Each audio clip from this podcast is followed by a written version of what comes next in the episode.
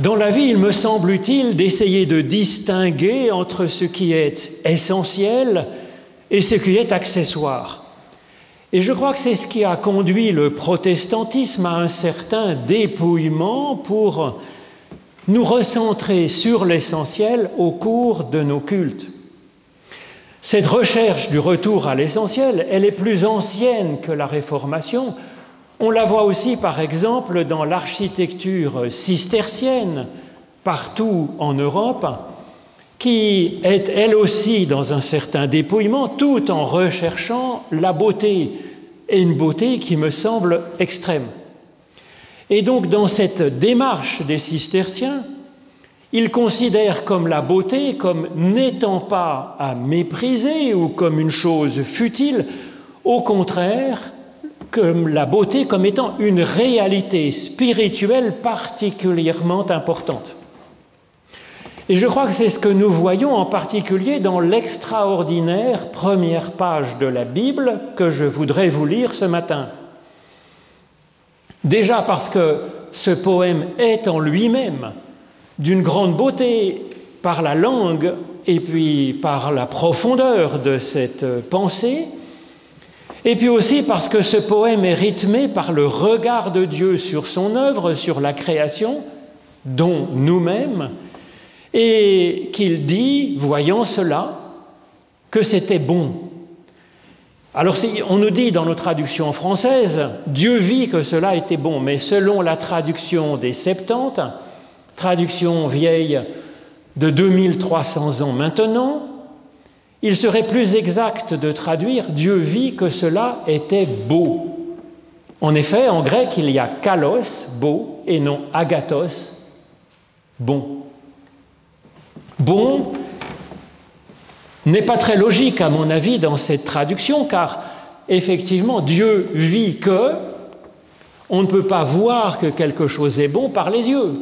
C'est pas possible. Il faudrait l'avoir goûté. Et donc, il est assez logique de mettre Dieu vit que c'était beau. Et cette traduction est possible car en hébreu, le mot tov, c'est un mot qui est assez général, qui veut dire aussi bien bon que beau, que agréable, que heureux, que joyeux. Alors, à mon avis, quand ce poème a choisi comme première page de la Bible de mettre ce slogan, ce leitmotiv, Dieu vit que cela était beau, eh bien c'est pour mettre à l'honneur la beauté comme étant fondamentale. Alors je vous propose d'entendre ce long poème de la création qui ouvre nos écritures. Commencement de la création par Dieu du ciel et de la terre. La terre était déserte et vide, et la ténèbre à la surface de l'abîme, et le souffle de Dieu qui planait à la surface des eaux. Et Dieu dit que la lumière soit, et la lumière fut. Dieu vit que la lumière était belle. Dieu sépara la lumière de la ténèbre. Dieu appela la lumière jour et la ténèbre, il l'appela nuit. Il y eut un soir, il y eut un matin, jour unique. Dieu dit qu'il y ait un firmament au milieu des eaux et qu'il sépare les eaux d'avec les eaux.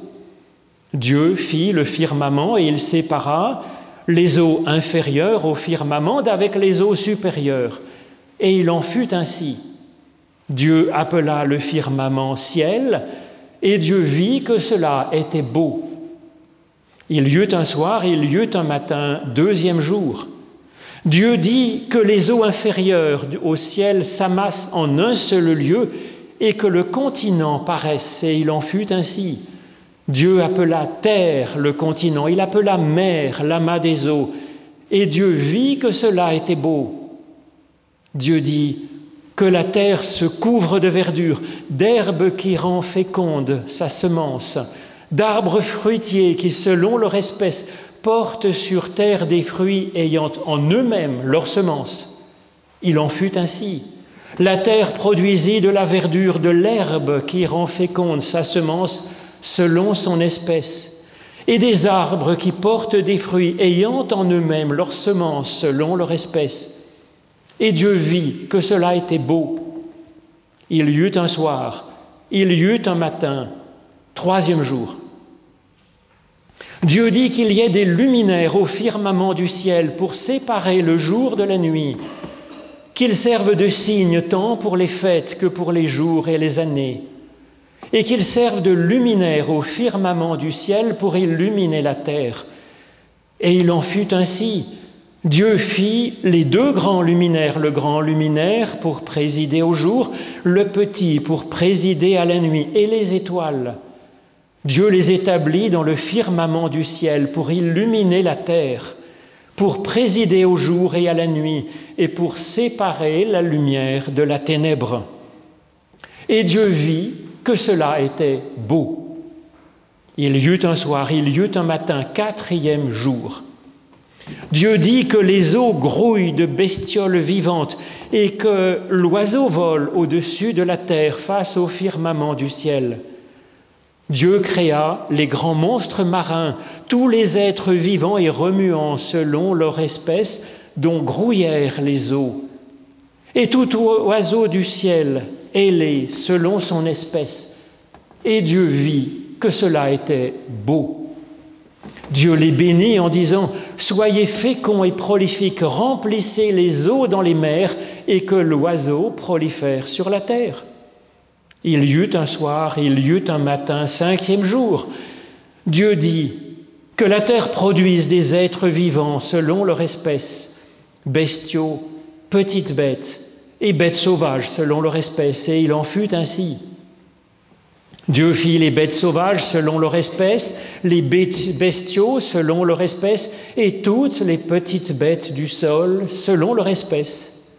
Et Dieu vit que cela était beau.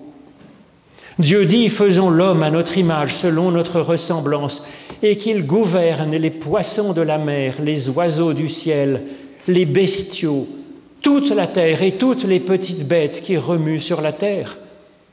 Dieu créa l'homme à son image. À l'image de Dieu, il le créa mâle et femelle, il les créa. Dieu les bénit et Dieu leur dit, soyez féconds et prolifiques, remplissez la terre et dominez-la, gouvernez les poissons de la mer, les oiseaux du ciel et toutes bêtes qui remuent sur la terre. Dieu dit, voici, je vous donne toute herbe qui porte sa semence sur toute la surface de la terre, et tout arbre dont le fruit porte sa semence, ce sera là votre nourriture. À toute bête de la terre, à tout oiseau du ciel, à tout ce qui remue sur la terre et qui a souffle de vie, je donne pour nourriture toute herbe mûrissante. Et il en fut ainsi. Dieu vit tout ce qu'il avait fait. Et voilà, c'était très beau. Il y eut un soir, il y eut un matin, sixième jour. Le ciel, la terre et tous leurs éléments furent achevés. Dieu acheva au septième jour l'œuvre qu'il avait faite. Il arrêta au septième jour toute l'œuvre qu'il faisait. Dieu bénit le septième jour et il le consacra car il avait alors arrêté toute l'œuvre que lui-même avait créée par son action. Telle est la naissance du ciel et de la terre lors de leur création.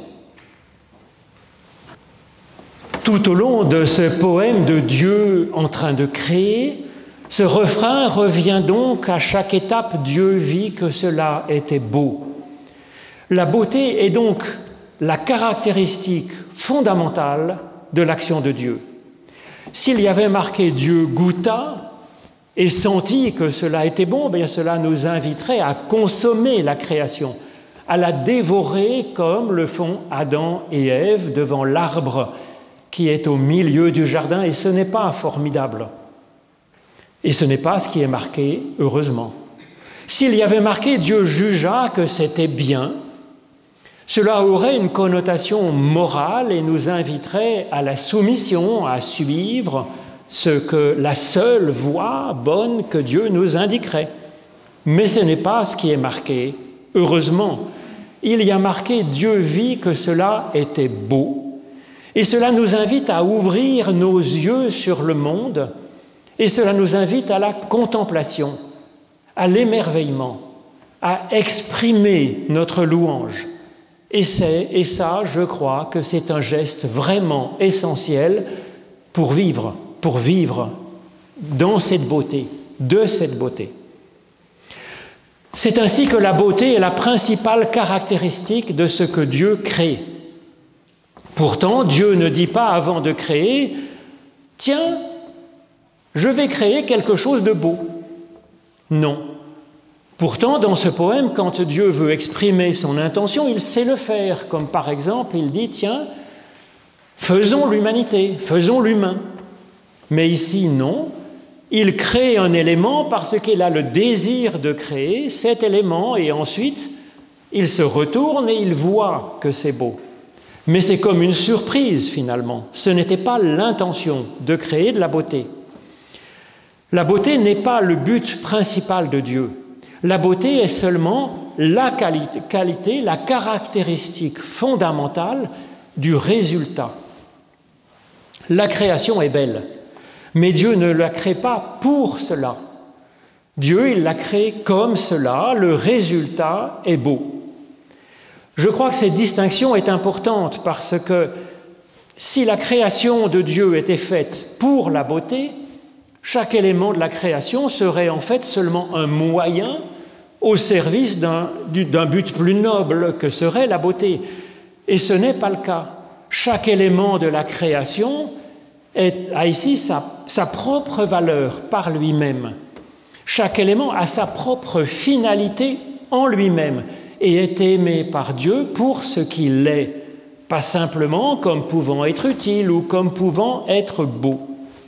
Et nous-mêmes, en tant qu'individus, nous n'avons pas été créés pour faire nombre, nous n'avons pas été créés pour décorer la planète, nous avons été créés parce que nous répondons tels que nous sommes au désir de Dieu. Et nous sommes aimés par Dieu tels que nous sommes. C'est comme cela. L'humain, en particulier, est une fin en soi. Mais en plus, nous dit ce poème, Dieu nous regarde et il nous trouve beaux, et même très beaux, nous dit ce poème. Alors comment est-ce possible? En quoi est-ce que la création de Dieu, dont nous-mêmes, sommes-nous tellement beaux, comme le dit ce poème? Eh bien, c'est que cette beauté, c'est d'unir de la matière et une belle organisation, une belle intention. Alors au début de ce poème, nous avons de la matière en chaos, en désordre, n'ayant pas de sens. Ce n'est pas encore beau. Puis nous avons ce projet de Dieu qui se manifeste en s'approchant par son souffle, par son esprit, qui se manifeste comme une parole, nous dit ce poème, c'est-à-dire comme une proposition, comme un appel. Et c'est ainsi que la création de Dieu devient fondamentalement belle, car elle tisse de la matière et un projet, une relation.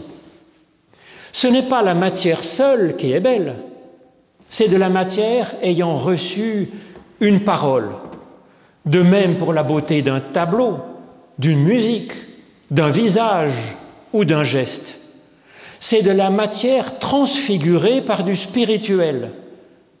Et je crois que donc ce récit nous invite à la contemplation, à lever notre regard de notre propre nombril, à regarder ce qui est autour de nous alors tout n'est pas beau car il reste du chaos dans l'univers et puis en nous aussi un petit peu, certes. Et pourtant, il y a de la bouleversante beauté à reconnaître, à discerner de la matière transfigurée par de la parole. C'est pourquoi il est essentiel de savoir contempler la beauté parce que cela nous ouvre au spirituel. L'expérience de la beauté que nous faisons en contemplant quelque chose de beau, c'est une expérience particulière dans l'existence humaine. Ça éveille notre attention, ça nous concentre et ça nous met dans un état d'agréable jubilation, d'extase, littéralement, c'est-à-dire ça nous permet de sortir de nous-mêmes. Ce n'est pas comme quand nous mangeons ça rentre en nous-mêmes et nous sommes rassasiés. Au contraire, la beauté, elle, nous donne faim en quelque sorte. Elle nous donne faim et soif de spirituel pour transcender notre monde et ce qui reste de chaos. Elle nous élève déjà. Alors comment est-ce possible? Par l'expérience de la beauté, nous faisons l'expérience qu'il y a quelque chose d'essentiel qui est en plus de la matière, qui complète la matière, quelque chose qui vient du créateur de cette beauté. Cette expérience de la beauté, on pourrait dire que c'est un sacrement. Elle donne à expérimenter quelque chose de la transcendance à travers nos sens, dans notre propre chair. Et donc cette expérience de la beauté, est donc, elle est loin d'être futile. Ce n'est pas une réalité matérialiste. Ce n'est pas simplement une expérience superficielle, mondaine, distrayante. Au contraire, cette, expérience, elle se situe précisément là où se nouent le ciel et la terre. Là où la parole de Dieu transfigure le chaos du monde en quelque chose de créé.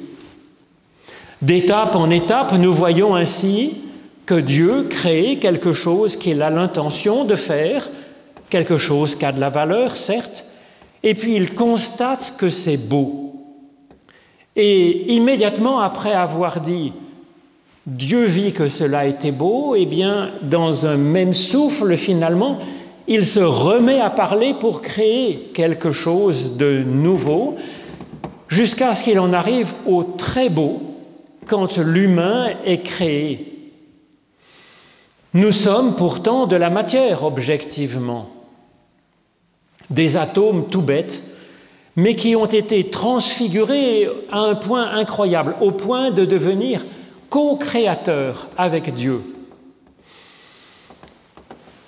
capable de tisser par nous-mêmes un nouveau frais, d'une façon nouvelle, de la matière et de la parole dans un projet de création et de relation. L'humain n'est pas simplement créé par Dieu, par Dieu tout seul. L'humain est en fait une co-création déjà par Dieu et par nous-mêmes. Si nous étions simplement créés par Dieu, nous serions seulement beaux. Mais nous, nous sommes très beaux. L'humain est en réalité une œuvre de co-création où Dieu et la personne elle-même collaborent. C'est ce que nous voyons dans ce texte quand Dieu dit finalement en quelque sorte, si tu le veux, toi et moi, nous créerons ensemble un humain qui sera à la fois à mon image et à ton image. Cette œuvre de co-création est alors appelée très belle. Cela aussi, nous sommes appelés à le contempler dans nos frères et sœurs qui sont autour de nous, et puis aussi à le contempler à l'intérieur de nous-mêmes, ce qui est moins facile. Mais, bien sûr qu'il reste une part de chaos dans ce monde, et puis dans notre prochain, et puis en nous-mêmes aussi. Mais néanmoins, il y a une vraie incroyable beauté. La contemplation de l'univers en création prend fin sur ce très beau, au sixième jour de la création. Ensuite, contrairement à ce que l'on entend dire parfois, Dieu ne fait pas rien le septième jour.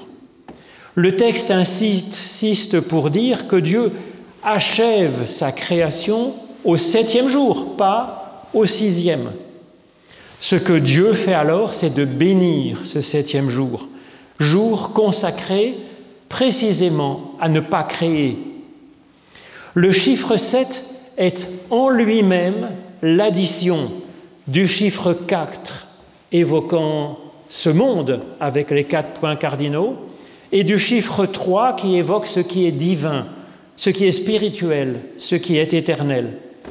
C'est ainsi que ce poème nous invite non pas au spirituel pur, mais à tisser le matériel et le spirituel. Si l'objectif avait été de nous conduire au spirituel pur, ce poème aurait été bâti se terminant, aboutissant, culminant au troisième jour. Or là, non. Ce poème, il nous invite plutôt à nous voir comme très beaux car nous sommes tissés de matière et de souffle créateur. Et à agir en ce monde comme Dieu en pétrissant la matière avec de la parole, avec des relations, avec de belles intentions selon notre génie créateur propre. Pour faire cela, pour arriver à cela, eh bien ce poème nous propose d'avoir un temps pour agir et un temps pour cesser d'agir.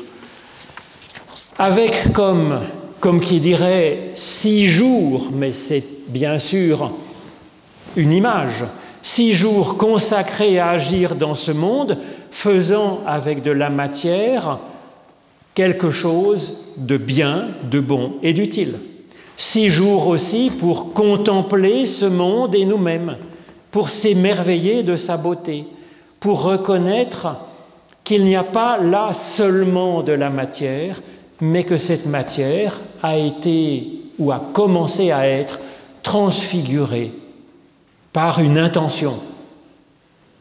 Six jours donc pour créer et pour contempler. Et ensuite que notre septième jour soit comme un espace pour nous ouvrir au souffle de l'Esprit, à la parole de Dieu. Un temps pour recevoir la bénédiction de Dieu et pour nous-mêmes bénir Dieu et faire ainsi équipe, devenir co-créateur avec lui dans ce monde. Et puis aussi pour reprendre souffle au lieu de s'user au seul contact avec ce monde où nous pourrions nous perdre dans le chaos. Nous voyons que la contemplation de la beauté dans ce monde est du côté des six premiers jours, du côté de l'action utile et créatrice. À chaque étape de la création, le Dieu vit que cela était beau et suivi d'un Dieu dit qui indique que Dieu passe à une nouvelle étape de la création. L'expérience de la beauté est ainsi pour nous comme une mise en mouvement comme une stimulation, une soif. Ouvrir les yeux sur le monde, c'est déjà sortir de soi et aimer ce monde. Ne pas voir seulement le chaos et le non-sens, mais discerner ce qui existe de beau dans ce monde, c'est déjà faire preuve de bienveillance. Et ça nous grandit. Goûter, jubiler de cette beauté, la proclamation la, proclamer, rendre grâce, c'est honorer le Créateur de sa création. C'est désirer le Créateur et désirer créer nous-mêmes. Cela nous donne une impulsion, une impulsion de vie pour aller dans le monde et y ajouter encore du sens, de l'intention et faire reculer le chaos dans ce domaine, rien n'est petit, n'est négligeable. Tout fruit que nous pourrons produire a une vraie beauté. C'est tissé de matière et d'intention. C'est loin d'être rien du tout. Et à la base de cela, donc, l'expérience que nous faisons de la beauté n'est donc pas du tout futile. Elle est une composante essentielle de notre existence en ce monde elle est un cœur battant finalement pour nous faire avancer et vivre.